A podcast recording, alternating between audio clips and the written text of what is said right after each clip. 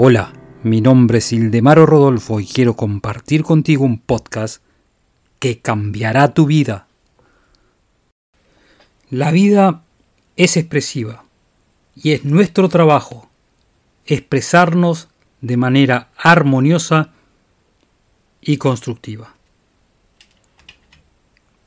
Tristeza, miseria, infelicidad, enfermedad y pobreza no son necesarias y tenemos que eliminarlas constantemente.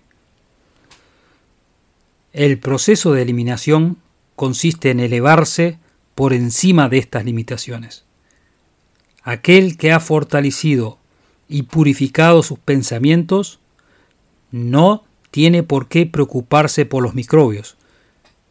Y aquel que entendió la ley de la abundancia va a ir directamente a la fuente de todo suministro.